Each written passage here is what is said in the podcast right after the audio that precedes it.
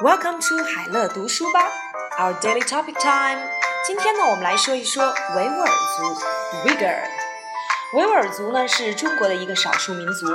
维吾尔族人喜欢喝奶茶、吃肉和用面粉烤制的馕。他们有自己的语言和文字。他们的文学呢具有一种独特的民族风格。其中，阿凡提的故事深受中国各族人民的喜爱。维吾尔族是个能歌善舞的民族。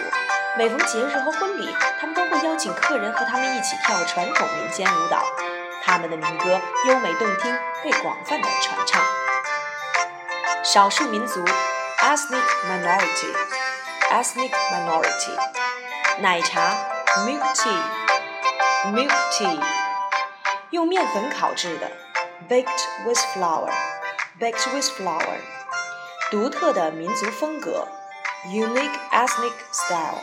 unique ethnic style，深受某人的喜爱，be favored by or be popular with，能歌善舞，be good at singing and dancing，be good at singing and dancing，节日，festival，festival，婚礼，wedding ceremony，wedding ceremony，传统民间舞蹈，traditional folk dance，traditional folk dance。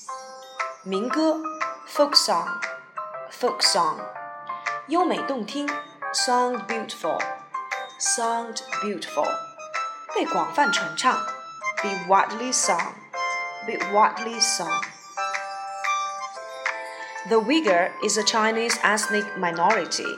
Uyghur people like to drink milk tea, eat meat, and naan baked with flour. They have their own spoken and written languages. Uyghur literature is of the unique ethnic style, among which the story of Afanti is favored by all the ethnic groups in China. The Uyghur people are good at singing and dancing. They will invite guests to join them in their traditional folk dance in festivals and wedding ceremonies. Their folk songs are beautiful and widely sung.